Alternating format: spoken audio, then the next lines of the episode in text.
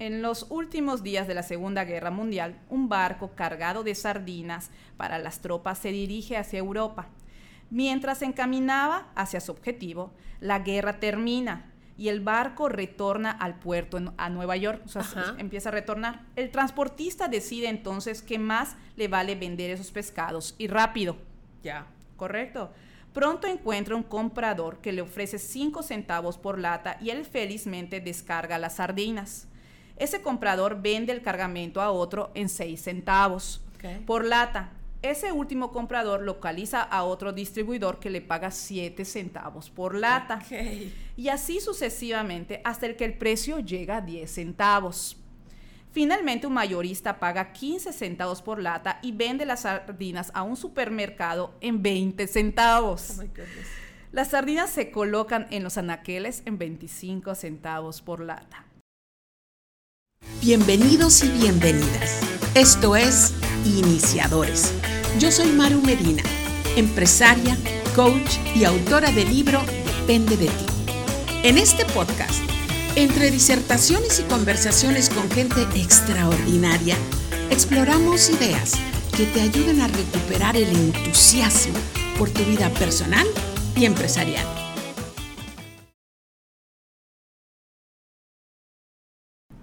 Hace poco más de ocho años conocí a nuestra invitada. Llegó a tomar el curso de iniciadores y llegó con su socia de entonces y así fue que conocí a una de las personas eh, con más energía, con más fuerza, más determinada, una super personalidad, una super vendedora. Y por eso la invité para que nos acompañe esta tarde. Diana Cano Parra, bienvenida. Maru, muchísimas gracias. Estoy muy Ni feliz. Les voy a decir nada. Tú les vas a contar todo. Estoy muy feliz de estar aquí contigo. Muchas gracias por los regalos que me acabas de dar. Estoy muy feliz de contarte mi historia, porque llegando aquí al, al estudio me di cuenta que creo que no, no sabes mucho, o sea, de mi infancia y muchas cosas que me gustaría contarte eh, a ti y a las personas que nos están viendo. Este, pues ya lista para platicar. Me encanta. Dinos, tú eres yucaterca. Sí, tú naciste 100%, en Mérida. Sí, 100%. Háblanos de tu familia aquí en Mérida. ¿Cuándo naciste? Ok, ahí te va. Te voy a contar, sí, un poquito de mi infancia porque eso determina mucho la persona que soy el día de hoy. Eh, yo nací el 21 de febrero, tengo 40 años. Eh, tengo, soy la hermana mayor de tres, tengo dos hermanas. Este, tuvo una infancia muy bonita. Eh, mi papá y mi abuela, eh, del lado paterno, eran súper comerciantes. Ah. y ah, es la verdad, siempre lo he dicho, creo que, o sea, es de verdad súper comerciantes. Yo creo que como si tuviésemos, como si fuéramos árabes o algo así, pero, pero es no. Es, un don, es una actitud que tenemos. O sea, yo creo que, ya ves que siempre se dice se hace o se nace. Yo siento de que soy un poco de los dos. Siento que lo tengo en los genes por mi abuela y mi papá pero también se hace. O sea, tengo como que la combinación, ¿correcto? Entonces, pero hay algo que pasó que creo que marcó pues mucho mi vida. A los 10 años mi papá muere y, este, y yo quedo como mm, responsable de mi familia. ¿Por qué te digo responsable? Porque mi mamá en el momento de la muerte tan de un día para otro de, sorpresiva de mi papá, o sea, me dijo, yo me voy a morir, no aguanto esto, o sea, tú te tienes que hacer cargo de... de, de, de ¿Y tú tenías 10 años? 10 años. Y a los 10 años aprendí a manejar. Entonces, ahorita que tengo sobrinos de 10 años, dije, ¿cómo manejaba yo a los 10 años? ¡Qué bárbara! Entonces, yo te lo juro que tengo, tengo mis, de hecho, sobrinos, digo, chispales, ¿cómo yo manejaba? Llevaba a mis hermanas a la escuela a los 10 años. ¿Cuántos hermanos? Eh? Teníamos, soy la mayor y dos hermanos, o sea, que mi hermana, yo tengo 40, como les dije, mi hermana 36 y 35. Ya. O sea, sí nos llevamos un lapso entre mi hermana y la mediana y yo. Entonces, como que yo agarré el, papel de papá. Entonces, este, sí, realmente desde esa edad, eh, pues maduré más rápido, más, rápido. O sea, ¿te acuerdas como me gusta mucho el caso de la reina Isabel, Maro? Me identifico mucho con ella. Es que eres una reina, mi vida. Porque pues ya ves que lo que le pasó a su corta edad igual, pues me, me pasa algo así. Como me que la vida te puso un papel que tenías que llenar y lo asumiste con responsabilidad. Me da curiosidad. tu mamá... Eh, Era ama de casa 100%, eso se me olvidó comentarte. Es un mi mamá vive al día de hoy, Maru, y, y, al día de hoy es una excelente ama de casa. Es una profesión que yo admiro, se los comento, es una, porque realmente es una profesión. Es una super profesión y de verdad tengo amigas, a mi mamá, las admiro un montón. Yo soy 100% empresaria comerciante, pero ese, ese don, esa profesión, la verdad no se me dio. Y realmente, este, bueno, eh, te, explico algo importante. Sí. Que, sí, eh, que va a continuación de los negocios. Cuando mi papá muere, muchas personas se acercaron a mi mamá. Mi papá éramos nosotros de clase media, nadie reconocido de la ciudad ni nada, comerciante, pero eh, clase media, ¿correcto? Siempre vi, o sea, y eso lo he leído en libros, eh, siempre vi siempre vivimos muy bien, mi papá nunca le vio nada, yo siempre acompañaba a mi papá a comprar propiedades, le gustaba, no tenía propiedades, pero la ah, acompañaba, porque mi papá era el típico de que cada uno va a tener su casa, sí tenía esa mentalidad, que yo sé que a ti no te gusta, pero sí la tenía él, de decir, hijos, sí, el día de mañana les, les toca a... Pero déjame aclarar, no es que no me gusta que cada quien tenga su casa, de lo que, no soy partidaria es, de proveer casas para mis hijos. Y es lo que mi papá, o sea, siento que su mentalidad, no llega, es que decía, si a ti te toca un mal esposo, tú vas a tener tu casa el día de mañana, una casa que yo te voy a dar. O sea, como que eso... Pero más en la mentalidad de que mis hijas sean autónomas y no tengan que depender de algo. Exactamente. Excelente, excelente. Entonces siempre lo acompañaba yo al banco, siempre lo acompañaba al banco, a las cajas fuertes, o sea, siempre en que leo libros, creo que mi papá me programó siempre ayudarlo a contar dinero, él tenía un restaurante, entonces él tenía pues efectivo. Entonces siempre... qué maravilla, porque eh, si eh, tú tenías 10 años cuando Todo eso me, del 07, 8, 9, me, me enseñaba, me entrenaba, o sea, nunca, por eso te digo, hay una, un libro que me gusta mucho que se llama, creo que La eh, Mente Empresaria, es uno de los números y, te, cómo, y, he escuchado cómo realmente en las relaciones amorosas, de socios y demás, cómo es importante tener ese chip de, cómo manejar el dinero. Y me encanta, es verdad. Me encanta. Dime más. Cuéntanos más. El caso que mucha gente se acercó a mi mamá a pedirle dinero prestado cuando mi papá apenas falleció. Llámese amigos muy cercanos a ellos, compadres y demás. Y ese dinero nunca regresaba mal. O sea, la verdad se aprovechaban del momento. Y ese dinero, con mi mamá era ama de casa, disminuía, disminuía, disminuía, hasta que se quedó sin nada. Porque no se... Entonces todo eso yo lo observaba, pero pues era yo menor de edad. Mi mamá que no, o sea, no me hacía mucho caso en cuestión del dinero, claro. ¿correcto? Y tuvo a personas no indicadas que le ayudaron a gastarlo en vez de producirlo. Entonces, a mí, a los 15 años, eh, uno de los locales que mi papá dejó, le pedí permiso a mi mamá poner un espectacular en la, en la parte de arriba y con mis ahorros, porque eso no me dio absolutamente ni un peso ella, con mis ahorros, eh, me acuerdo que me costó en ese entonces como 14, 15 mil pesos toda la estructura del espectacular. ¿Qué edad tenías? Te digo, 14, 15 años. y nunca se me olvidé y les cuento esto. Llego al ayuntamiento con todos los papeles, o sea, sin ayuda de mi mamá, sin nada. Y era el del ayuntamiento, el mero mero. Llego y digo, quisiera un permiso para tal caído. Me dice, te lo voy a dar porque eres la niña más chica que ha venido a pedirme un permiso. Pero aparte cumplí con todas las normas, obviamente también, pero es algo muy chistoso porque me dio mucha risa que me diga eso. Y ese fue mi primer ingreso, rentar es espectacular, pues eh, empezar a obtener una rentita. ¿Cómo conseguiste clientes? Eh, pues en ese entonces me acerqué a, Jorge de Aro, de hecho lo digo, él tiene varios espectaculares en la ciudad y realmente yo cuando en ese momento dije, pues estoy muy chica, tengo que recurrir al, que, el que sabe y al que se acerca. Entonces le dije, oye, yo tengo este espectacular. ¿Qué me es, algo que, o sea, si tienes algún cliente, pues, y así realmente pues él se gana una comisión y todo. Entonces, ahí empieza mi historia. Entonces, desde esa edad, pues empiezo yo a obtener, pues, dinero y ya después entro. ¿Dónde estudié? Estudié en, eh, eh, bueno, estudié en varias escuelas, entre ellas este, en la Educación y Patria, Teresiano, toda mi prepa, y después en la Universidad Marista. ¿Qué estudiaste? Administración de Empresas. ¿Por qué? Ah, Por lo que te gustaba. Cuando yo estaba a los 15 años, la revista que me, que me encantaba leer sí era la 15 a 20 y la eres en ese momento, pero me encantaba leer la Entrepreneur. ¿La, ¿Alguna vez la leíste? claro que sí. Yo era Hasta fan. en Entrepreneur.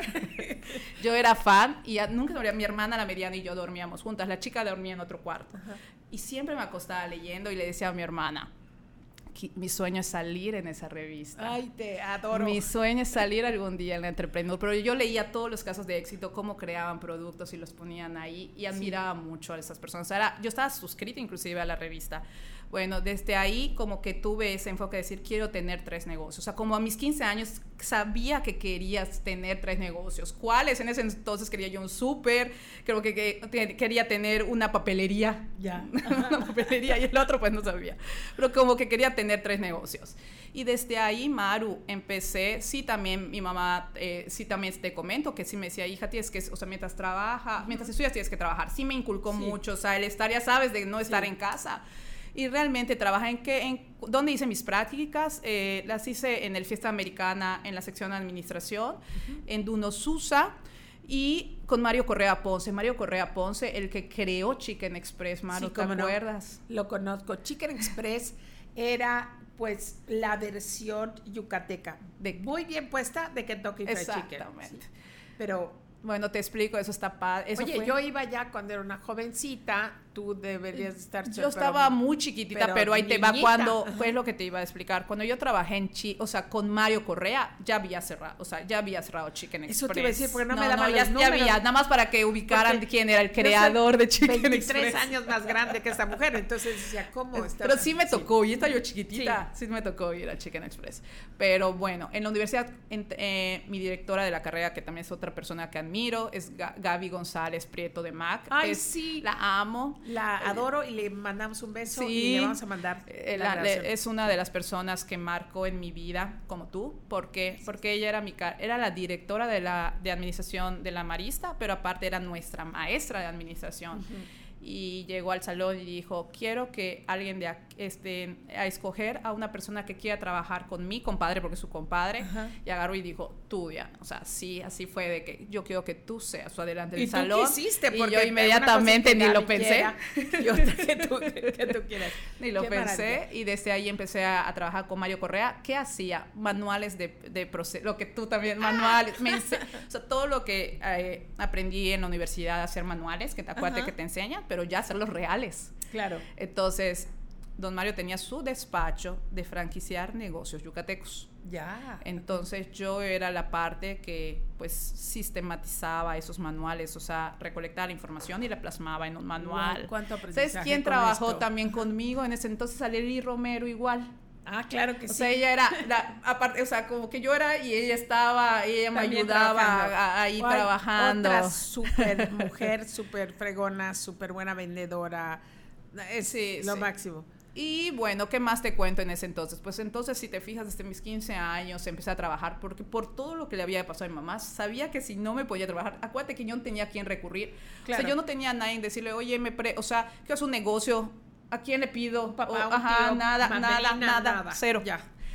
o sea, nadie que tenga el poder adquisitivo para, no sé, prestarme dinero, no. Entonces yo sabía que tenía que hacer mi propio patrimonio, dinero para poder invertir.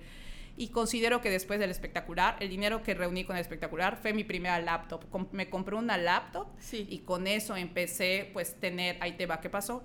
Mario Correa Ponce estaba a punto de cerrar el negocio y me dijo, hija, ¿te lo quieres quedar? Porque yo voy a trabajar para una compañía.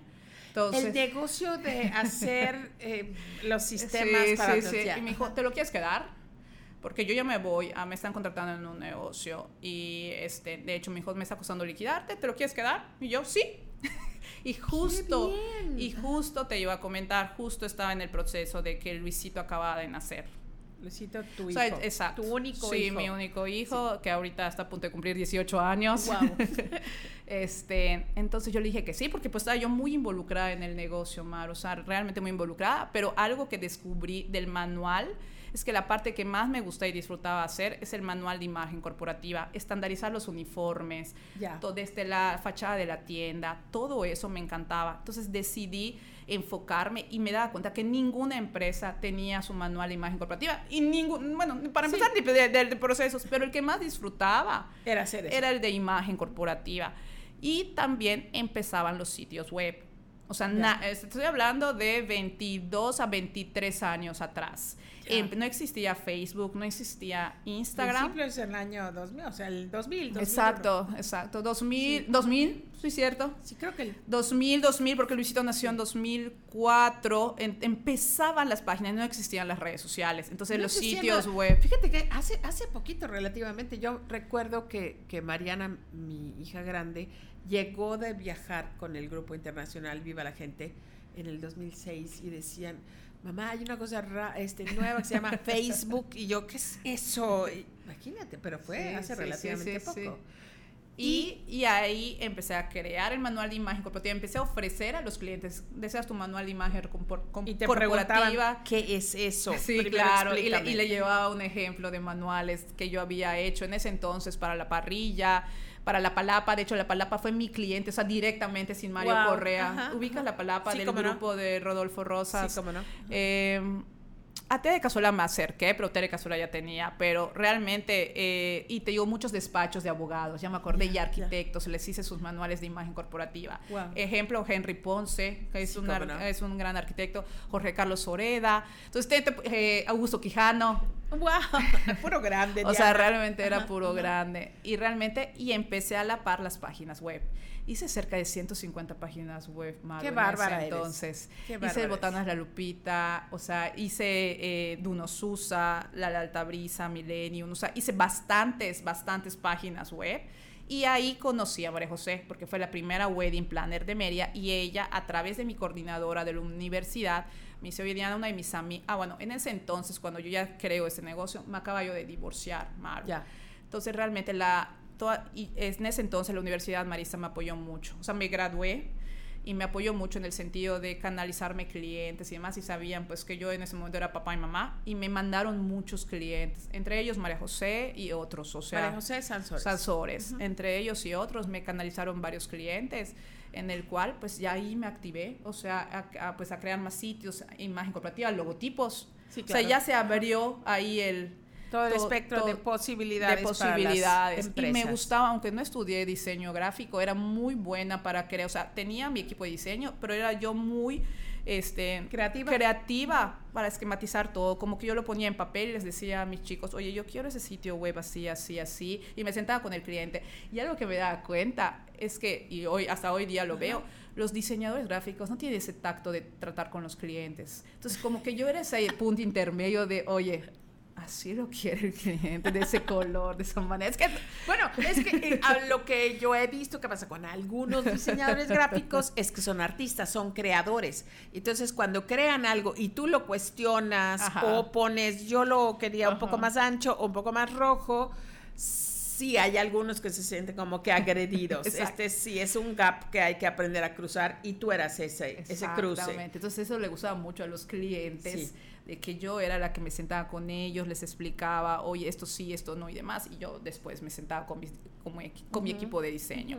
Y también pues de nato me gusta mucho la tecnología y pues sabía programar, eh, tomaba cursos tutoriales gratuitos en internet y sabía programar y todo lo que usaba en ese Wow. momento. O sea, sí le sabía, aunque estudié administración de empresas, sí tenía yo nato esa parte de tecnología que me gusta. Entonces Claro. leía mucho en internet y todo eso en ese entonces. Y me imagino que no es porque hayas estudiado administración de empresas que, que sabías de empresas, digo, sin menospreciar toda la educación que da una universidad, pero también porque estabas en, eh, en contacto con empresas en diferentes. Me dices que hiciste más de 100 páginas Esa- web. o exacto, sea, el estar, sí. no, y el manual de procesos, saber los Sí. procedimientos del restaurante, por ejemplo, la palapa, desde cómo se hace la comida, los todo, todo, de todo Sí. el, el funcionamiento, desde que el cliente pide hasta que le dan la comida, a la hora de la cocina, me tuve que involucrar en la cocina. Wow.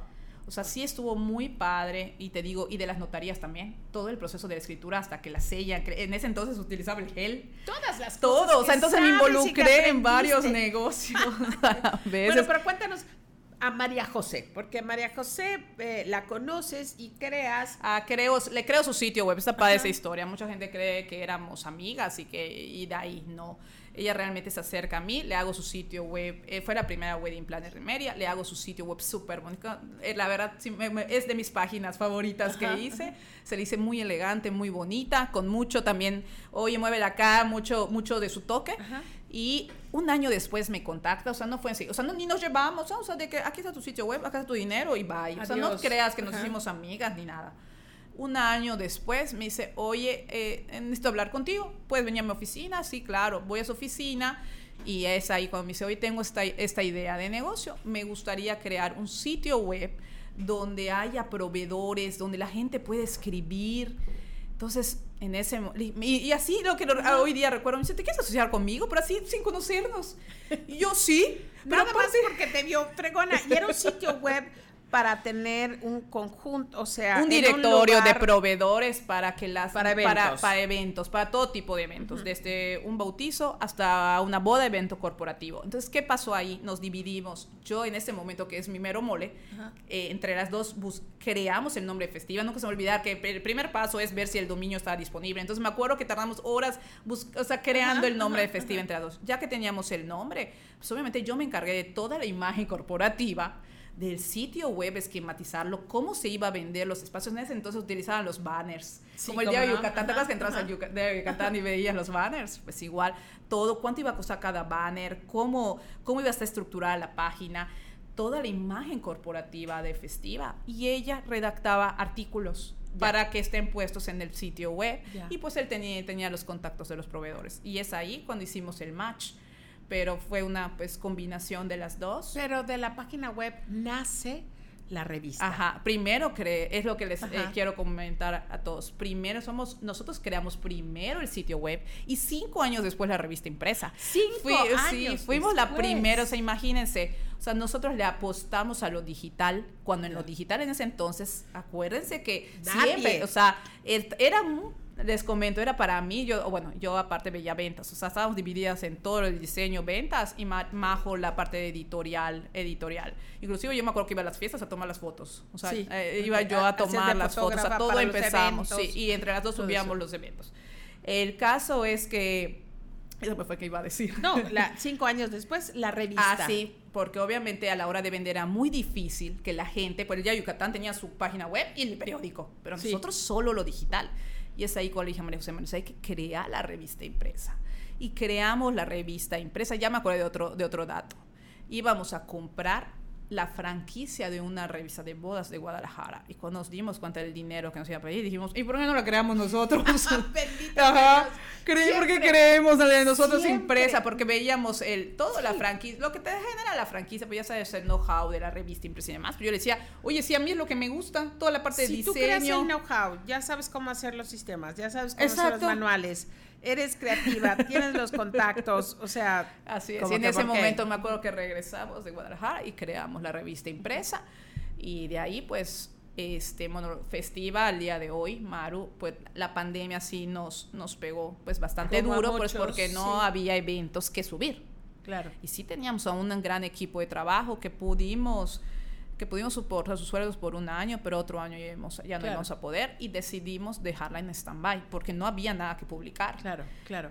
Entonces, esta es yo, ustedes llegaron a iniciadores como socias trabajando en Festiva y eh, tuvieron una sociedad padrísima con los bemoles y las cosas que pueden tener sociedades. O sea, mis alumnos saben que yo no soy pro sociedad y siempre cuando yo veía alguna, les preguntaba, bueno, ¿por qué están haciendo esto? Sin embargo, aprendiste muchas cosas siendo socia. Sí, así es. Fueron 15 años, la verdad, muy bonitos, Maru, realmente. Y ya ahí, ya realmente creamos también una muy buena amistad entre, entre su familia, mi familia y realmente mm, considero que nos complementábamos bastante bien y pues era el resultado de festiva. Sí, también al día de hoy sí te comento y como te lo dije al principio, creo que es muy importante ese switch. O sea, entre Marisol y yo, de, o sea, si tú me preguntas ahorita, oye Diana, ¿crees en las sociedades? Sí, o sea, sí, porque es un complemento, pero ahora ya ves que yo respondí sí sin conocer ni nada. ahorita creo que tendría, si alguien me diría, ¿quieres ser socia? Averiguaría bien si estábamos en el mismo switch en cuestión, sobre todo en este primer lugar, de dinero. Me gustaría saber la historia de esa persona, cómo vio el dinero en su infancia, cómo, para saber la perspectiva. Y yo creo que es una de las primeras cosas importantes para conocer a, tu socio. Sin embargo, eh, mientras fueron socias, fueron las socias muy productivas, muy poderosas. Eh, la pandemia vino aquí y yo quiero meterme al tema de bienes raíces, que es el motivo surgió. por el que yo te traje aquí. Todo lo que nos has contado es fascinante. Eh, y las bienes raíces, tú ya las estabas viendo mientras estabas en festiva. Antes, ¿cuándo comienza este, pues este interés? me queda claro ya ahorita con lo que dices, interés por las ventas desde chiquita. Exacto. Pero bienes raíces, ¿cómo llegan a tu vida? Mira, estaba yo con uno de mis proveedores, con un banquetero, y ya sabes, a la hora de estar vendiendo festiva, me dice, ¡ay, qué bien vendes, niña! ¿No quieres vender mi casa? Y yo, no vendo casa. No es cierto, de verdad así fue. fue. Oye, no vendo casas. Pues deberías vender porque vendes muy bien. Pero que te bien. Pero en ese entonces, lo primero que me vino a la mente que yo creé, hacía páginas web y de hecho por eso el nombre de mi marca, Mérida Inmobiliaria. Imagínate que soy de las pioneras de tener ese nombre. Wow. Entonces, sí realmente son y creé el sitio web, publiqué las primeras casas y así me arranqué. Pero acá, le vendiste la casa al banquetero. Sí, sí, la vendí, la subí, sí la subí, pues te digo, pues en ese momento, sí realmente sí fue de que voy a incursionar en ese negocio. Y teniendo yo creo que el sitio, yo veía como que el sitio web puedes vender todo. Teniendo el sitio web, es como una herramienta y decía, sí, exacto, exactamente, lo vi desde ese momento. Entonces, realmente te digo, hasta me acuerdo de mi logotipo en ese entonces, creé mi logotipo y creé mi eso y subí la casa y a través de la página web la vendí, bueno, con, o sea, también con la o sea, ayuda de la lona y demás y clientes, pero sí fue por el sitio web. Antes de festiva, durante festiva. Ah, bueno, sí, cierto, durante. O sea, sí te quiero comentar que lo que yo ganaba en festiva antes de conocerte y tomar el curso, pues no ganaba nada. Entonces, ¿cómo? O sea, si tú me preguntas, ¿de qué vivías? De la parte de la imagen corporativa y eso. Pero mi tiempo ya estaba a la mitad. O sea, yo me dedicaba mucho a vender festiva y ya poco a la imagen corporativa. Entonces, yo empezaba a tener, no, tener para, pues, mantener a mi hijo. Entonces dije, chispas, tengo que cerrar este negocio de imagen corporativa, dedicarme a festiva, pero a otro negocio. Entonces, ahí cuando surge Mary Inmobiliaria. Ya creo la, el sitio web y en ese momento pues teníamos, éramos muy pocos en ese entonces, o sea, era Beatriz eh, Lago, Yucatán Premier, BCI y Ágora y yo, haz cuenta, y nada más éramos cinco inmobiliarias, seis. Entonces realmente para mí, realmente me empecé a activar, empecé a recolectar casas y a publicarlas en mi sitio web y ahí después ya empecé a tomar cursos. Para vender. Para vender. o sea, todo el sistema de exclusivas, prepárate, empecé a tomar cursos para saber de este negocio. O sea, sí, primero empecé así, pero sí después empecé a tomar cursos para que pues ya me den todos los formatos que hay que llenar, las exclusivas, o sea, todo lo legal, todo lo que conlleva este negocio. ¿Cuántos años llevas en el negocio de bienes raíces? 12, 12 años. 12 años. Eres una de las vendedoras más exitosas, más queridas, más buscadas. O sea, solamente escuchándote aquí, con esta energía que yo anuncié que tenías, ¿sí? Eh, una, alguien puede pues ya, ya ver por qué eres tan exitosa. ¿Qué es lo que, lo que a ti te llamó? ¿Qué, ¿Qué es lo que te atrapó de las bienes raíces? Me atrapó mucho el conocer, a mí me gusta mucho estar tratando a las personas y encontrarle la casa de sus sueños. El ir, aparte tengo, lo siento en el momento de la persona. Podemos estar viendo casas, pero en el momento que yo abro la puerta, hasta yo en ese momento yo digo, esa es. Y el cliente dice, sí, esa es. O sea, el saber, el conocer, el sentir lo mismo que estás sintiendo. No sabes qué padre experiencia se siente. Encontrarle la casa de sus sueños, pues a las personas. Eso y hoy día, Maru, me encanta asesorar. Lo digo gratuitamente porque después muchas veces yo puedo asesorar a una persona y meses después me busco y me dice, oye, ya estoy listo para invertir. O sea, me gusta asesorar. O sea, muchas veces digo que hoy día sí hay muchas, les llamo muestra casas. Muestra casas se llaman a las personas de hoy día, que ya hay miles. O sea, sí te quiero decir que hoy ya día hay miles de personas, todo el mundo se dedica a esto. Pero hay una gran diferencia entre asesorar y mostrar casas. ¿Correcto? Entonces, hoy día yo me considero una asesora, así como tienes tu asesora de gastos médicos o de tus seguros de vida. Yo me considero una asesora de inversiones o de bienes raíces. Es verdad. Yo, yo te llamé cuando me entró la cosquillita de vender mi casa y eso pues, lo vamos a hablar eh, un poco más adelante. Pero, eh, ¿qué está pasando ahorita en Mérida? ¿Puedes hablar un poco de este boom que está pasando? ¿Cómo lo ves? ¿Cuáles son los pros? ¿Cuáles son los contras de lo que está pasando ahora? Mira, eh, pues como te dije, desde hace 12 años, o sea, día a día está viniendo una, una, muchísimas personas a vivir a Mérida. Tú tienes un número. Del número, una vez. A la semana, te, a la semana vienen a vivir como 750 familias a la ciudad. No a invertir, a vivir. 750 familias y yo creo que ahorita ya más por el problema que tenemos en Monterrey con la escasez de agua. O sea, ese dato, fue, fue hace, realmente hace como un año. Yo creo que ahorita, Maru, más. Y el problema es que está bien, esa escasez de agua que en Monterrey, o sea, yo sinceramente la otra vez salió en el día de Yucatán, siempre decimos que tenemos infinitamente agua y yo no lo creo así hoy día, o sea, aunque obviamente tenemos acá abajo, sí salió en el Yucatán, que cada vez obviamente se, se reduce también la de nosotros, exactamente. Y dos, la luz siento que la luz ya nos está dando abasto en toda la ciudad y el tráfico que se está originando, no estamos preparados. O sea, si tú me preguntas eso, hoy día... Pues, son Estos son los contras. Los contras, sinceramente son los contras. Otro contra es que está viniendo mucha gente nacional a construir y realmente la, la, la calidad de construcción, ah, llámese nacional y también yucateco, ¿sabes? o sea, de las dos, no, no quiero también, de las dos, si realmente no están haciendo las cosas con calidad. O sea, hoy día obviamente a un constructor ya le sale más barato comprar un terreno y construir edificios, ¿correcto? Ya, ya no es como antes que te construían la casa. Pero nadie hace departamentos de calidad. Sí. Sí, sí hay, sí. pero pocos. No llego ni a, ni, a, ni a cinco con calidad. O sea, son pocos desarrolladores que cumplen y que cumplen con calidad y demás. Los otros, desde el diseño arquitectónico, ves, o sea, ves la forma de diseño y dices, ¿cómo puedes salir a la venta teniendo, por ejemplo, una que se me viene a la venta? Abres la puerta, está el baño completo, pasas la cocina y la recámara al final. Le digo, ¿cómo va a estar este diseño así? No, ya no lo podemos cambiar así, ya véndelo. No lo va a vender, gracias. O sea, ya hay cosas Una tiene que tener estándares. No, ya hay cosas que yo, exacto, tengo ya mis estándares de, pues, con todos los todos los años que tengo de trayectoria, ya sé quiénes son los buenos y los malos de la historia acá en Mérida. Las que están incursionando no lo saben ni venden, venden, venden lo, todo. Entonces yo ya en el día de hoy, yo de tanto, ya sé quiénes son, Maru. Entonces es yo, que lo que hay que buscar no es solamente hacer las ventas, sino crear clientela. Porque una venta la haces. Claro. Pero no necesariamente se va a quedar como cliente tuyo para referenciar, para volver a invertir para recomendarte. O sea, tengo muchas personas que tengo en mis redes sociales que veo que están vendiendo, les digo chiquilotes. Chiquilotes son los lotes que están en medio de la nada. Ya. Sin luz, sin calle, sin nada. O sea, de verdad nunca vas a conocer ese lote.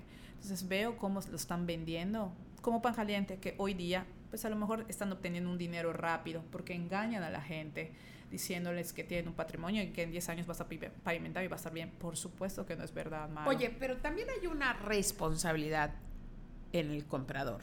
Sí, también. Sí, también. Sí, sí, eso sí, sí, sí, se sí, sí, sí, sí, sí, tomar la parte, ¿no? Sí, también, también. Como dicen, si, o sea, si, si se tienes te hace que, que- es demasiado bueno, probablemente lo sea. Sí, sí, sí. Y sí tengo muchos clientes que me dicen, Miriam, ¿es verdad esto? Y yo, por supuesto que no. O sea, sí me, de hecho, me pasó un cliente que le he vendido varias cosas. Me dice, oye, una comadre aquí en Monterrey me mandó eso de 2000 mensual. ¿Qué onda? Y yo, Jorge, no, eso, por supuesto. No, lo sabía ya, por eso te estoy marcando a ti. Yo confío plenamente en ti, en lo que me asesores. O sea, ahí está su esposa y también escuchando, sí, Diana. O sea, mi comadre, lo vimos muy falso.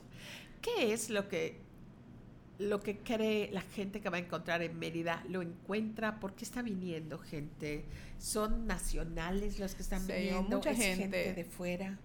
A mí en lo particular, este, en Maru sí viene también muchos canadienses, Ajá. muchos extra de Italia, de varias partes del mundo. A mí en lo particular, atiendo mucha gente de México, mucha gente de Monterrey, de Guadalajara. Son como, son como mis tres estados claves, entre otros. Ya me toca también Chihuahua, Sonora. o sea, antes no me tocaban de Chihuahua, Sonora, Sinaloa, y también ya, ya un poco. Este, pero les encanta la calidad de vida pues que tenemos acá. ¿A qué le llaman la calidad de vida? Hace un tanto calor en esta tierra, pero el hecho que sus hijos se puedan ir en bicicleta a la escuela, hablando de la zona country, esa calidad me dice, no existe una escuela donde mi hijo pueda ir en bicicleta a, clase y regresar. El hecho que mi hijo pueda ir a una plaza comercial cine con sus amigos el fin de semana. Eh, y todos, te estoy diciendo eso y el versus contra y les digo, ¿por qué? ¿Qué les pasa ahí? Yana, eh, me asaltaron una pistola, mis hijos acá, o sea, tiroteos a cada rato, o sea, me empiezan a contar historias que yo, para mí es película. las crees. Ajá, sí, las creo. Pero por eso se vienen a, a vivir acá. He escuchado de gente, y dime si es verdad o no, que llega y después no aguanta el calor de Mérida. No, es, es mentira. Todos mis clientes los veo y me dicen, no me importa, el, no, me importa el calor, el aire acondicionado lo soluciona todo. No, sí se quedan. O sea, yo por lo menos te puedo decir, todos mis clientes se han quedado en Mérida. y los veo y me los topo en las plazas, en el cine y todos felices. Y de hecho, estos clientes me recomiendan y se hace una cadenita, Mar. O sea, mucha gente me pregunta, oye, eh, muchos de mis colegas me dicen, oye, eh, ¿qué le inviertes en publicidad? ¿Cuánto gastas? yo, nada o sea, y te lo digo a ti honestamente. Absolutamente de nada. Boca en boca. sí. ¿Qué haces? ¿Nos puedes compartir alguno de los secretos de, Diana Cano?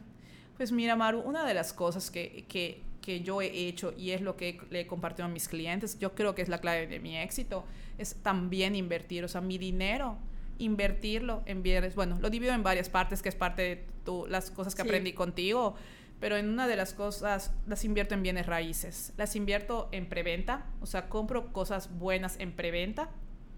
Eh, las voy pagando poco a poco, ninguna la liquido en una sola exhibición. Las voy comprando poco a poco. Cuando ya está terminado el producto, el desarrollo, ya vale el doble o el triple. Me ha pasado el triple. Sí. Y realmente, bueno, hablando de departamentos, los, eh, les, los equipo, les pongo muebles, todo, y los rento. Entonces, la rentabilidad que tengo es muy buena, es más del 1%. Maru, ejemplo, si compré, uno de mis casos de éxito, compré una oficina en, acá en la zona norte, en Montebello, se llama Marmorán, y me costó 600 mil pesos. Ya, hoy día vale un millón y medio y la rento en 13 mil. Wow. Entonces, si te fijas, esa, fíjate cuánto, cuánto me costó, en cuanto la rento actualmente, y así te puedo decir varias cosas de éxito que se las comparto a mis clientes, o sea, y se las hasta en papel. Claro, eso es lo que yo iba a decir. Porque yo voy a. o sea, yo, sí las muestro en papel. O sea, a mí no me gustaría de, ay, de seguro estás mintiendo. No. A ti te muestro mi promesa, porque es la promesa donde lo compré confiando desde que lo vi verde, desde que lo vi en papel, porque en papel me mostraron la oficina te muestro mi promesa, en qué año la firmé, cómo fueron mis planes de pago y te muestro mi escritura, donde soy la dueña.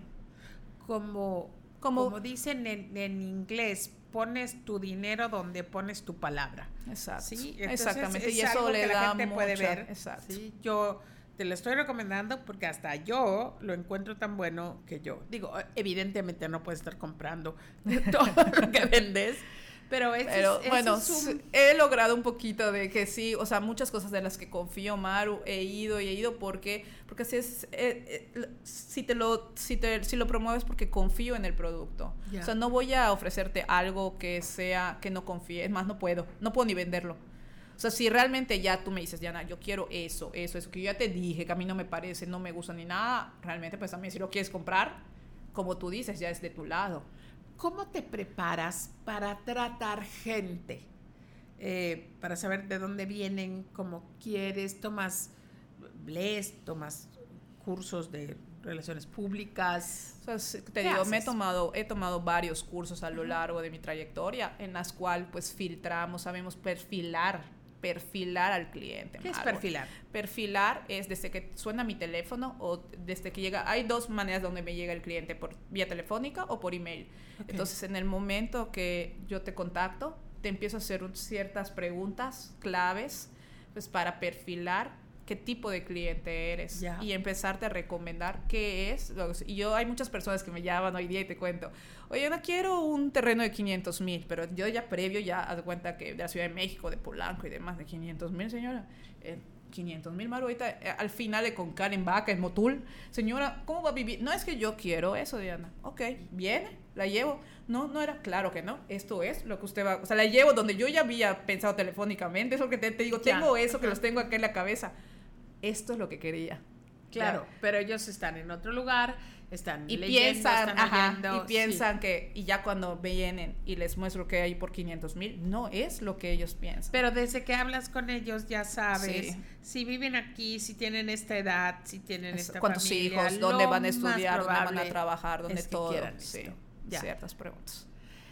Me estabas comentando un libro que leíste y me, me dices, no, no me encanta tanto el autor, a nadie le encanta, pero sin embargo hay, hay cosas muy eh, pues valiosas de lo, de lo que eh, comparte. El libro eh, es de Trump. Es de Trump, eh, enfocado a bienes raíces. ¿Y cómo se llama el libro?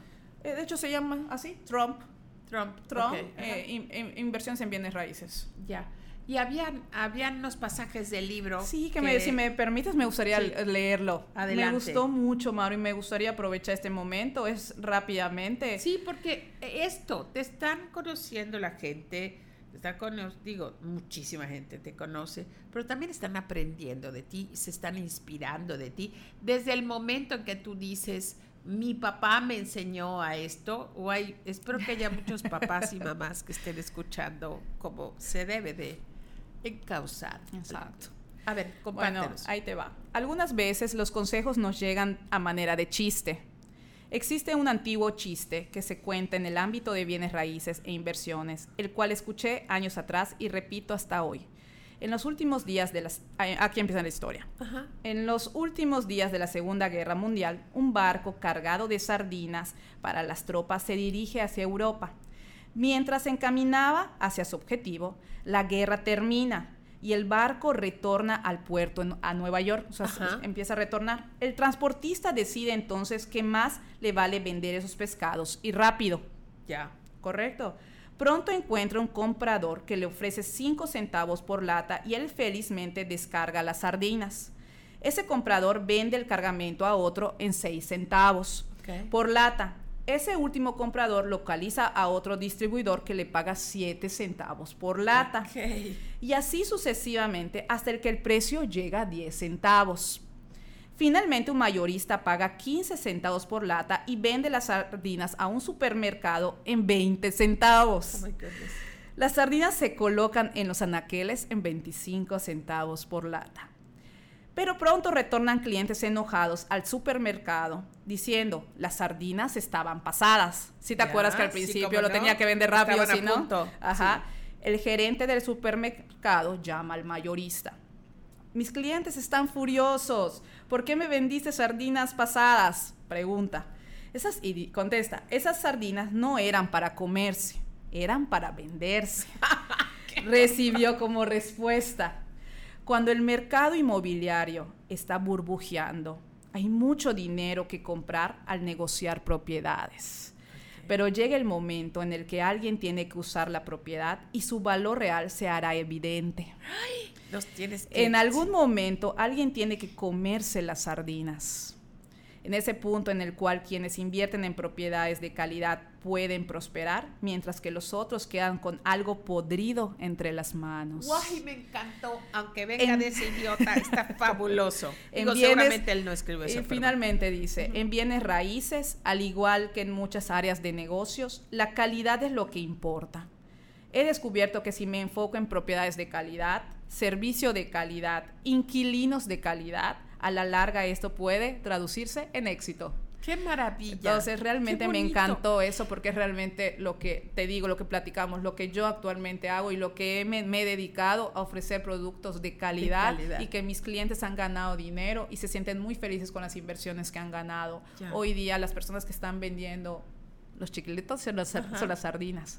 Ya. En el futuro esas personas, asesores, bueno, no son asesores, vendedores, les llamo vendedores porque no son asesores.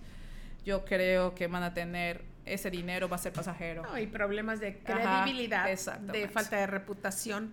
¿Puedes, por favor, explicar qué es un mercado burbujeante en bienes raíces? Yo nunca había oído el adjetivo en español, pero siempre escuchaba en inglés the bubble, the, the real estate bubble, real, ¿qué es eso? En este momento, siempre Maru, desde que empecé ese negocio, me decía, ya pronto viene la burbuja, ya aprende. Y yo decía, ¿por qué? No, no, hasta ahorita te puedo decir que hoy día, yo, Diana Cano, ya la empiezo a sentir. ¿Qué es una burbuja? ¿Qué es Primero una define qué es una burbuja de bienes raíces. Mira, cómo te- déjame explicártelo. Hoy día considero que hay propiedades que están fuera de su precio.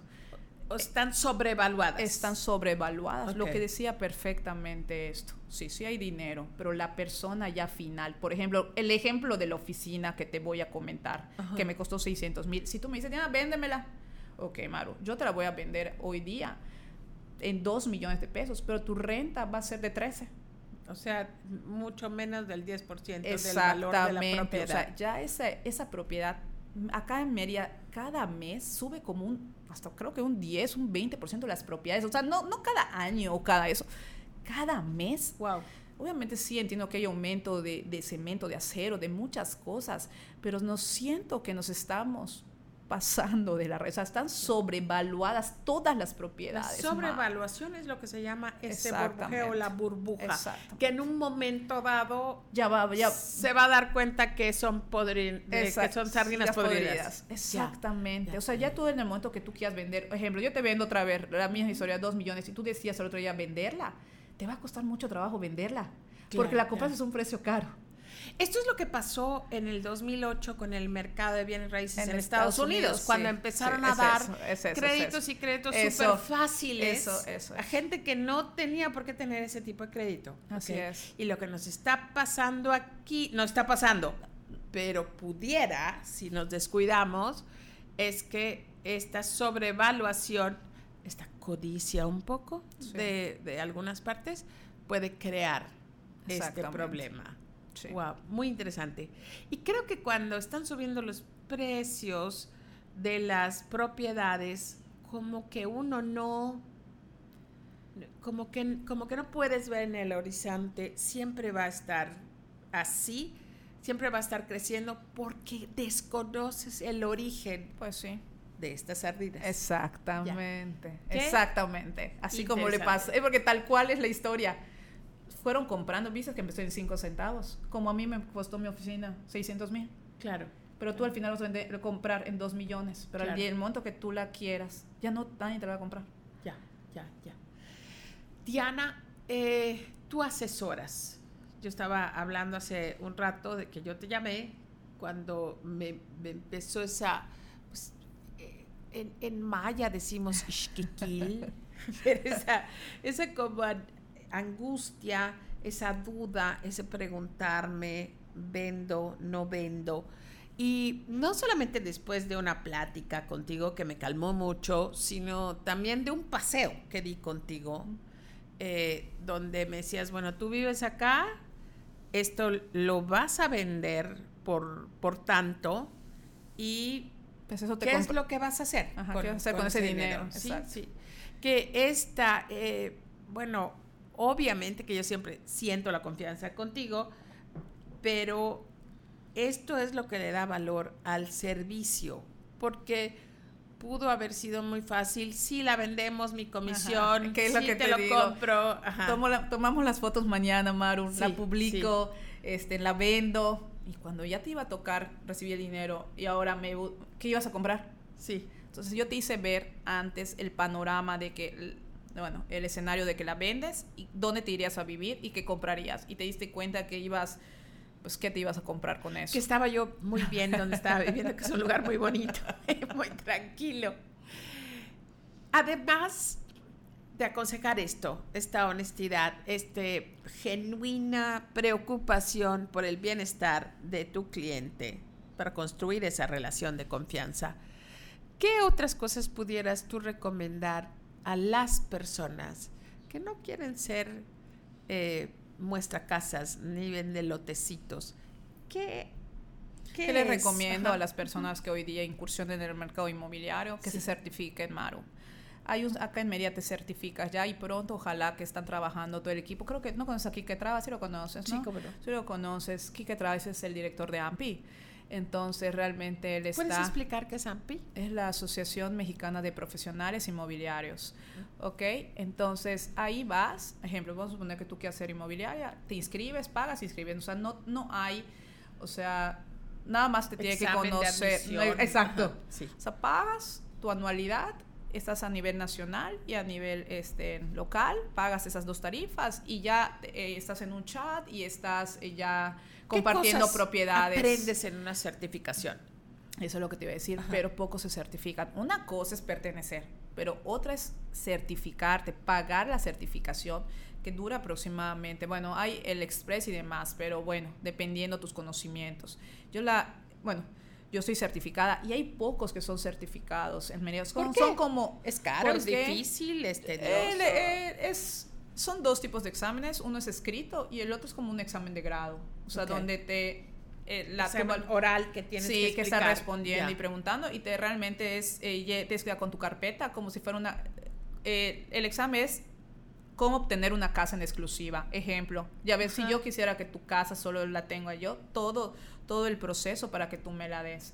Y realmente hay muy pocas personas acá en Mérida que saben el proceso, Maru. O sea, no saben todos los formatos, todo lo que tienen que llevar, todo lo que tienes que ver que firme el cliente. O sea, muchas eh, datos para protección también del cliente, o sea, muchas cosas. Entonces, realmente ahí es cuando me doy cuenta a la hora de trabajar con, con asesores no certificados, sí la diferencia. O sea, el primer consejo que les daría es certificarse, porque ahí van a aprender mucho el área legal, el, el, área de mercadotecnia, el área de exclusivas, formas, o sea, se dividen de hecho en varias áreas. más. ¿Y esta certificación es única vez o hay que irla renovando, actualizando? Mira, me parece que se renueva, pero cada como 10 años o un poco más. Ese dato sí, para que no te lo sé exactamente cuántos años, pero sí años prolongados. O sea, mínimo me parece que como 10.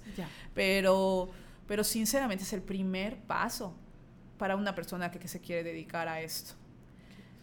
Tú, eh, además, estudias acerca de, me da la curiosidad, ¿no? A lo mejor no lo haces, las costumbres de la gente que viene, ¿cómo, qué, o has notado tú a fuerza de, pues, estar atendiendo, los de Guadalajara son así, los de Monterrey son asá, esto es lo que busca la gente que viene del centro del país. Hay un poco de como que conocimiento, psicología, ni siquiera te estoy diciendo que las digas, pero este, hay, hay eso o generalmente la gente tiende a, buscar lo mismo. Sí, hay características para cada uno de los estados de la República, Maru, pero con el filtro que previamente les hago, puedo, desde que yo tengo el servicio de, pues como te dije, en el momento de que ellos lleguen, los paso a buscar al aeropuerto, los llevo a su hotel a hacer el check-in, y aprovecho ese tiempo para platicar más con ellos y conocerlos más, porque pues obviamente es una cosa vía telefónica, como lo que te dije de la señora que quería su terreno de 500 mil y, y, cuando se sube cuando la ves, era tal cual lo que yo imaginaba. O sea, me pasa mucho eso, o sea, tengo ese ya esa psicología de, desde la vía telefónica como que ya me imagino cómo es y realmente a la hora ya sé qué tipo de preguntas hacerles en el coche mientras manejo y aprovecho eso, ese servicio extra que les doy. La psicología y la experiencia de estar oyendo. Habla un poco también de la marca personal que yo, el, yo creo que allá brillas. La, la, proyección que tú tienes. Tú a lo mejor me vas a decir, ¿qué quieres que yo diga? Sí, o sea, todos los detalles que, que tú cuidas. Tú tienes una revista. Ah, es lo que te iba a decir. Yo creé... háblanos de eso. Hoy les va. Este, yo, cuando se cierra festiva, Ajá en la pandemia, de hecho, creo Mérida Inmobiliaria. Creo Mérida Inmobiliaria y me encantó y les cuento esto. De hecho, ahorita que recuerdo, me voy a contar esta anécdota. La pandemia empezó en febrero. ¿Del 2020? Exacto. Y yo, tres, cuatro meses previos, yo este, me preparé en armar con Gus de T27 la revista. Ya. En el momento que surge la pandemia y un CRM muy especial, o sea, las dos cosas, o sea, compré un CRM creé la revista. ¿Qué es un CRM? CRM es un sistema de base de datos. Ok. Este, para todas las personas que te contacten, las vas guardando para poder hacer un emailing. Sí, eso, ¿qué es un emailing? Sí, eso sí lo, o sea, para que se distribuyan los correos electrónicos. Exactamente, de todas las noticias que yo publique. Alguna casa, por ejemplo, si tú me das la casa, ah, la distribuyo por medio de un emailing y demás. Entonces, ve qué padre. Hicimos la revista y en el momento que surge la pandemia, yo ya tenía digitalmente mi revista, aparte que impresa. Entonces, para mí fue muy fácil. A mí, la verdad, en la pandemia reinventé y me fue muy bien. ¿Por qué me fue adelantada? Me adelanté. Yo, mientras todos están así paniqueando, me acuerdo que hacíamos Zoom con, con, con inmobiliarias y todos paniqueando. No, no, no me llega ni una llamada, no me llega ni una llamada. Y yo, a mí me siguen llegando un chorro de llamadas. Pero porque seguías contactando. Claro, porque yo ya había reinventado, ya a mí me decían, oye, quiero invertir en un terreno. Y de verdad yo creo que, y mis clientes quiénes eran, señores, que creo, pues sí, con un poder adquisitivo alto, con sus esposas, y hacíamos Zoom, y queremos invertir nuestro dinero. Y me encantaba porque yo planeaba al día como unos 10, 15 Zooms porque no podíamos salir. Y no sabes cómo vendía, vendía, vendiera venta por segura. Zoom. Sí, todo por Zoom. Reinventé y que de hecho no se usaba mucho el Zoom y ya sabes que se, que Sí, se ya sí. al 100%. Entonces, imagínate que me decía, Diana, mándame tu cat- catálogo de todos los terrenos en privadas. Yo ya había hecho la revista. Qué bárbara. sí, o Entonces, sea, cuando yo, ya tenía, me y yo interesé. ya tenía el PDF todo documentado, entonces ellos era muy fácil revisar, ah, pues quiero este, quiero este. Entonces, mientras todos los demás estaban, ¿cómo lo hacemos? ¿Qué hacemos? ¿Un Zoom? No sé qué es un Zoom, ¿qué es esto? ¿Qué es? Entonces, todo esto yo me adelanté, Maro. Entonces, y con el CRM, que también, o sea, fue toda una conversación que dije, agradezco, o sea, pasa, o sea de que, que, que me haya yo adelantado a esto. Y en la revista es una revista que yo decido que poner, no es una revista. donde nos podemos anunciar los No, que querramos. No, no, o sea, yo decido quién poner. O sea, son negocios que yo confío. Y, tú la patrocinas, yo las tú la patrocino al tú la 100%. publicas, es, es, en eso, ¿para qué así invierto en publicidad? Yo la absorbo al 100%, pero es mi catálogo de propiedades. Y realmente yo creo que soy, de hecho, la única inmobiliaria en Mérida que tiene una revista propia. Nadie la tiene, sinceramente, Mar. Nunca había oído yo. O sea, puede, existen portal inmobiliario y demás, pero son revistas que se comercializan. Pero que una inmobiliaria tenga su propia revista como catálogo, con esa calidad que tengo, no, no, no hay. Está hermosísima la revista. Sí, la verdad, sí, la, la verdad la hacemos con mucho amor, Gus y yo. Entonces, eh, ve qué es lo que viene. O sea, trata de adelantarte. Certifícate. Certifícate. eh, ten mucha calidad en, en, en fotografía, marca, en tu marca, en tu imagen, desde las fotos. Hoy día veo asesoras, justo hoy me pasó una señora que, oye, Ana, te doy mi casa. Te voy a adelantar las fotos, las veo las fotos. Esta era una asesora y tuvo un año mi casa y nunca me trajo un cliente. Te lo juro, que eso fue de hoy. De hecho, ya sabes, eh, ya sabes quién es. O sea, yo como que un año y no te llevo a nadie, pero ves sus fotos. Entonces yo desde No las fotos, Maru, o sea, las tomo. ¿Tienes fotógrafos? Sí, tengo fotógrafos, los de la revista festiva. De hecho, trabajan para, siguen trabajando eh, para mí. Para ti. Y ajá. entonces todas las fotos de la revista, más de la, mi página web, las toman mis fotógrafos de la revista.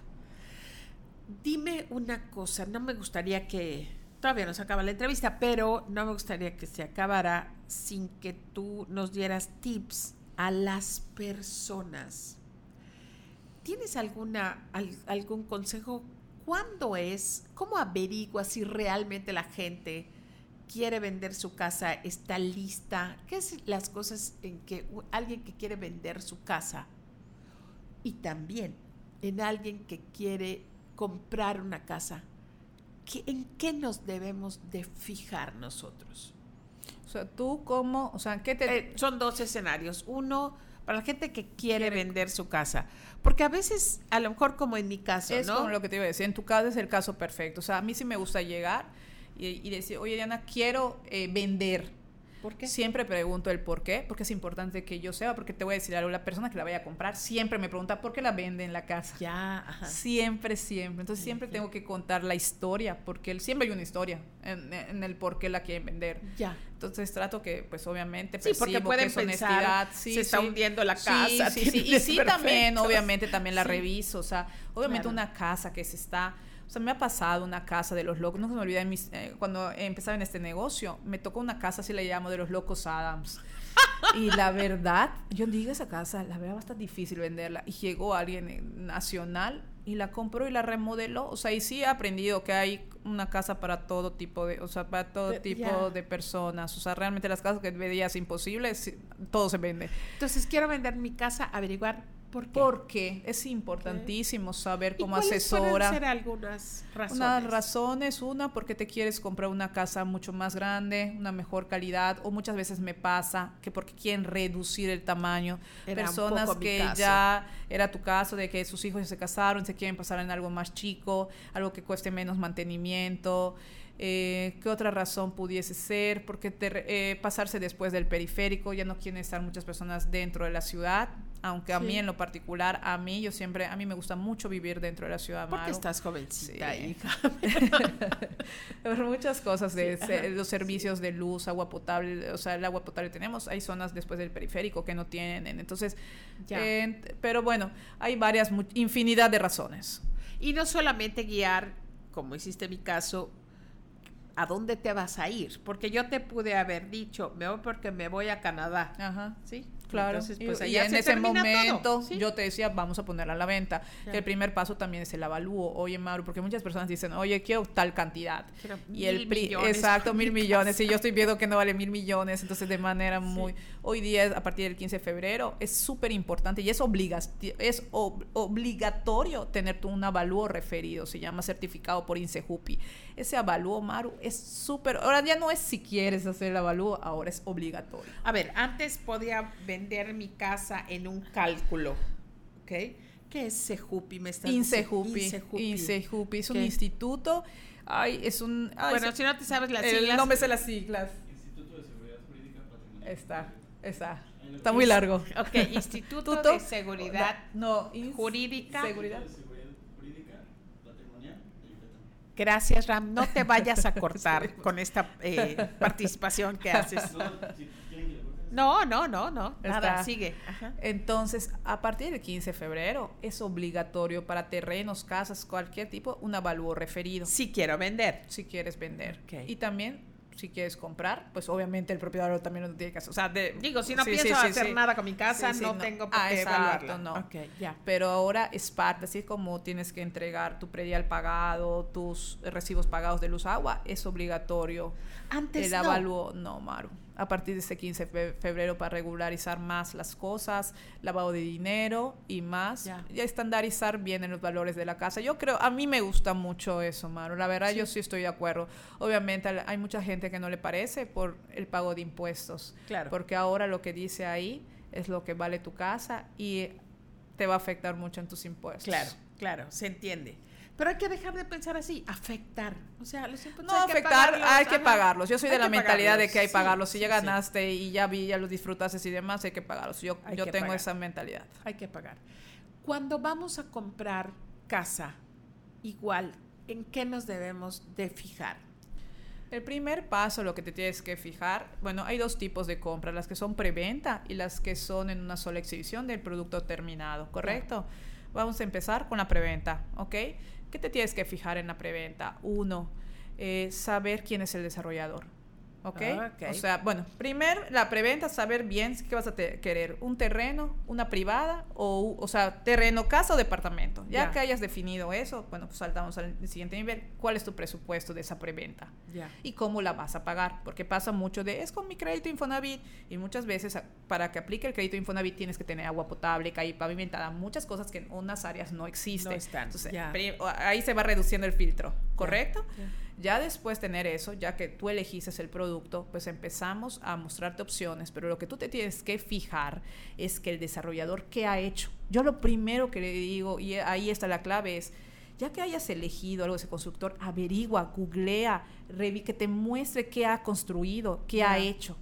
Ha pasado, Maru, y últimamente lo escucho mucho, que es algo que estoy muy preocupada y te lo confieso hoy día muchas personas, hasta conocidas y demás, que están estafando a la gente. O sea, de que toman tu dinero en preventa y desaparecen. O te dicen, en un año va a estar lista, llega un año y no hicieron nada. y otro año, de verdad. Y gente conocida, gente que dice que tiene checas y ya tiene muchas demandas.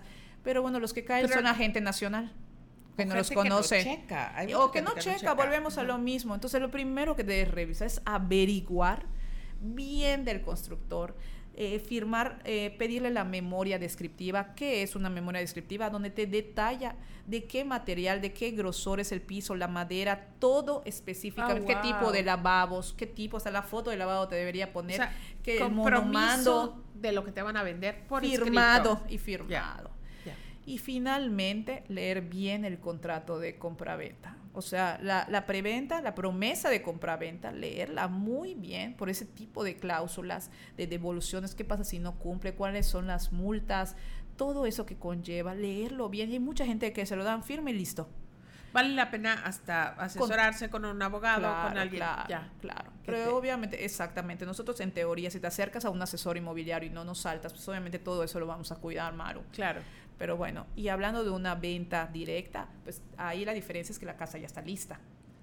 Ahí a la casa de la ciudad, pero ahí lo que yo les aconsejo a todos es que siempre tenemos a un contratista, le voy a llamar, de confianza, y yo lo que les aconsejaría es de que lo contraten cuánto más va a costar y que revise la casa. Como cuando vas a comprar un auto usado y lo, ah, te lo llevas al mecánico. idéntico. Así, eso les aconsejo, Maru. O sea, que vayan y que ese contratista entre, revise, revise el pozo, revise las, no sé, todo, y, te haga un checklist. Oye, pues sí, ah, como el mecánico idéntico. Lo dijiste perfecto. Cada vez que converso contigo siempre digo, ¿por qué no le invito más? ¿Por qué, ¿Por qué no salgo más seguido con esta mujer? Porque me inyecte su energía su conocimiento. Hay muchas cosas que no te pregunté, pero ¿hay algo que tú quisieras dejar antes de que nos despidamos? Hay muchas cosas. Sí, exacto. Dinos, dinos. O sea, muchas cosas. Este, bueno, de bienes raíces ya di todos los consejos, ¿ok? Eh, creo que una de las, o sea, me gustaría mucho, eh, tengo un hijo de 18 años, como te dije, y tengo dos, otros dos hijos postizos igual, que también tienen 18 y 23 años. Y algo que quisiera, o sea, y que es un tema que me gustaría mucho que lo hablemos en otro, en otro, en otro podcast. Me encantaría volver a invitarte, pero ya estás invitada, ahorita ponemos agenda. Es ver la manera como pues a nuestro, cómo los papás empresarios podemos inyectarle a nuestros hijos la enseñanza. Yo sinceramente con Luis en lo particular, pues Maro, ahorita que va a cumplir 18 años, ya tiene sus dos negocitos, está emprendiendo el tercero, siempre le estoy inyectando. Igual que su madre. en, el en vez de escuchar, sí nos gusta escuchar Bad Bunny y todo, pero sí, por ejemplo, que te diga, sí le pongo audiolibros en el coche de cosas de éxito, o sea, cómo ser niños exitosos, inspirarlo. inspirarlo en historias tipo esto, se las voy contando, o sea, sí, sí me gustaría compartir a los papás que, porque sí le pasa mucho que sus amigos a veces, ay, de este chico ya está trabajando, o están, o sea, como que lo ven mal. Como si fuera un castigo y no algo que te va a impulsar para darte una Entonces yo siempre le digo que obviamente eso no le ha importado a él y entiende y le digo, oye, yo empecé a trabajar a los 15 y, y todo lo que tengo pues es, este, pues obviamente con mucho esfuerzo, dedicación, es lo que te iba a decir, las partes, los valores o, eh, ¿cómo le pudiese decir? Este, la combinación de elementos de amor, eh, disciplina, constancia, son las que me han hecho, Maru, ha sido toda una combinación, dedicación. Sí. O sea, son las cuatro cosas que a mí me han servido mucho y creo que son mis claves de éxito para mí. O sea, esas cuatro cosas, hacerlas con amor. Realmente todo lo que hago lo hago con amor y el dinero viene después. Como te dije de la asesoría, yo con mucho gusto, usted me dice, oye, puedes asesorar y con mucho gusto me siento y me gusta y lo disfruto. El dinero viene después. Así y es. obviamente es una consecuencia inevitable de hacer las cosas bien. Y pues realmente, bueno, finalmente, pues sabes que tu, no, no lo mencionamos, pero tu curso me sirvió mucho para ver las cosas. Tú sabes que a partir que te conocí, se los comparto, siempre te lo voy a decir, cambiaste mi vida, o sea, y tú lo sabes, o sea, realmente cambió mi manera de ver las cosas. Eh, tu negocio, siempre digo esa frase, tu negocio es el patrocinador de tus sueños. Nadie, niños, pues vean en mi caso, no si tú tienes un sueño, el coche de tus sueños, los viajes de tus sueños que tú sabes que a partir, no saben cómo Maru me hizo hacer mi Wikipedia y todo lo que escribí se cumplió.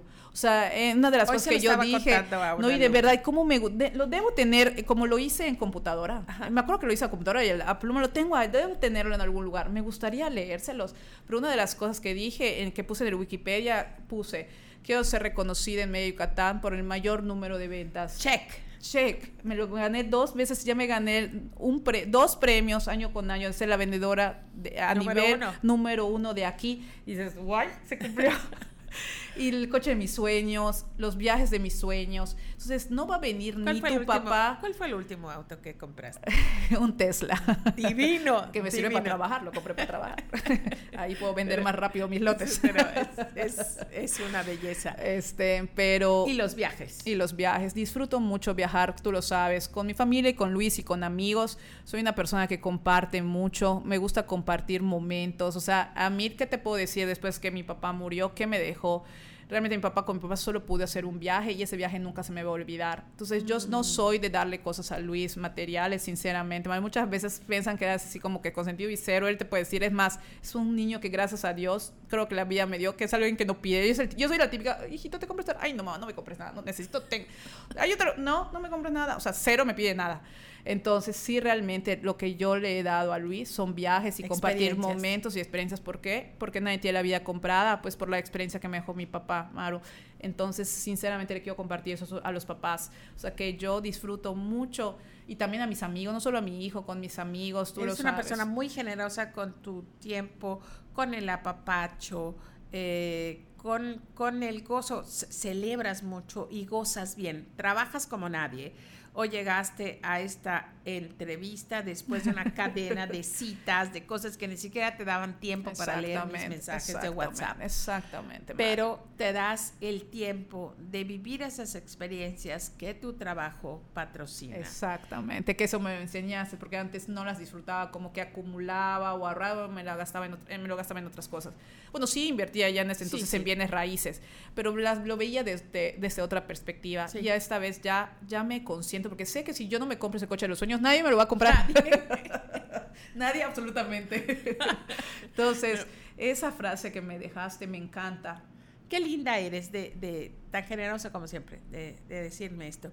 Me, me, encantó nuestra plática. Por supuesto que ahorita que nosotros cerramos los micrófonos vamos a poner fecha para hablar de esto. Yo he hecho algunos capítulos en la primera parte de Iniciadores acerca de la educación financiera que debemos de inculcar en nuestros hijos, no de una manera loca, sino de una manera práctica, amorosa, generosa, pensando en, ellos y, y, el futuro que ellos van a desarrollar con estos conocimientos. Entonces, muchas gracias por este tiempo tan valioso, tantas cosas lindas que nos, que nos dejas y nos vas a conversar pronto.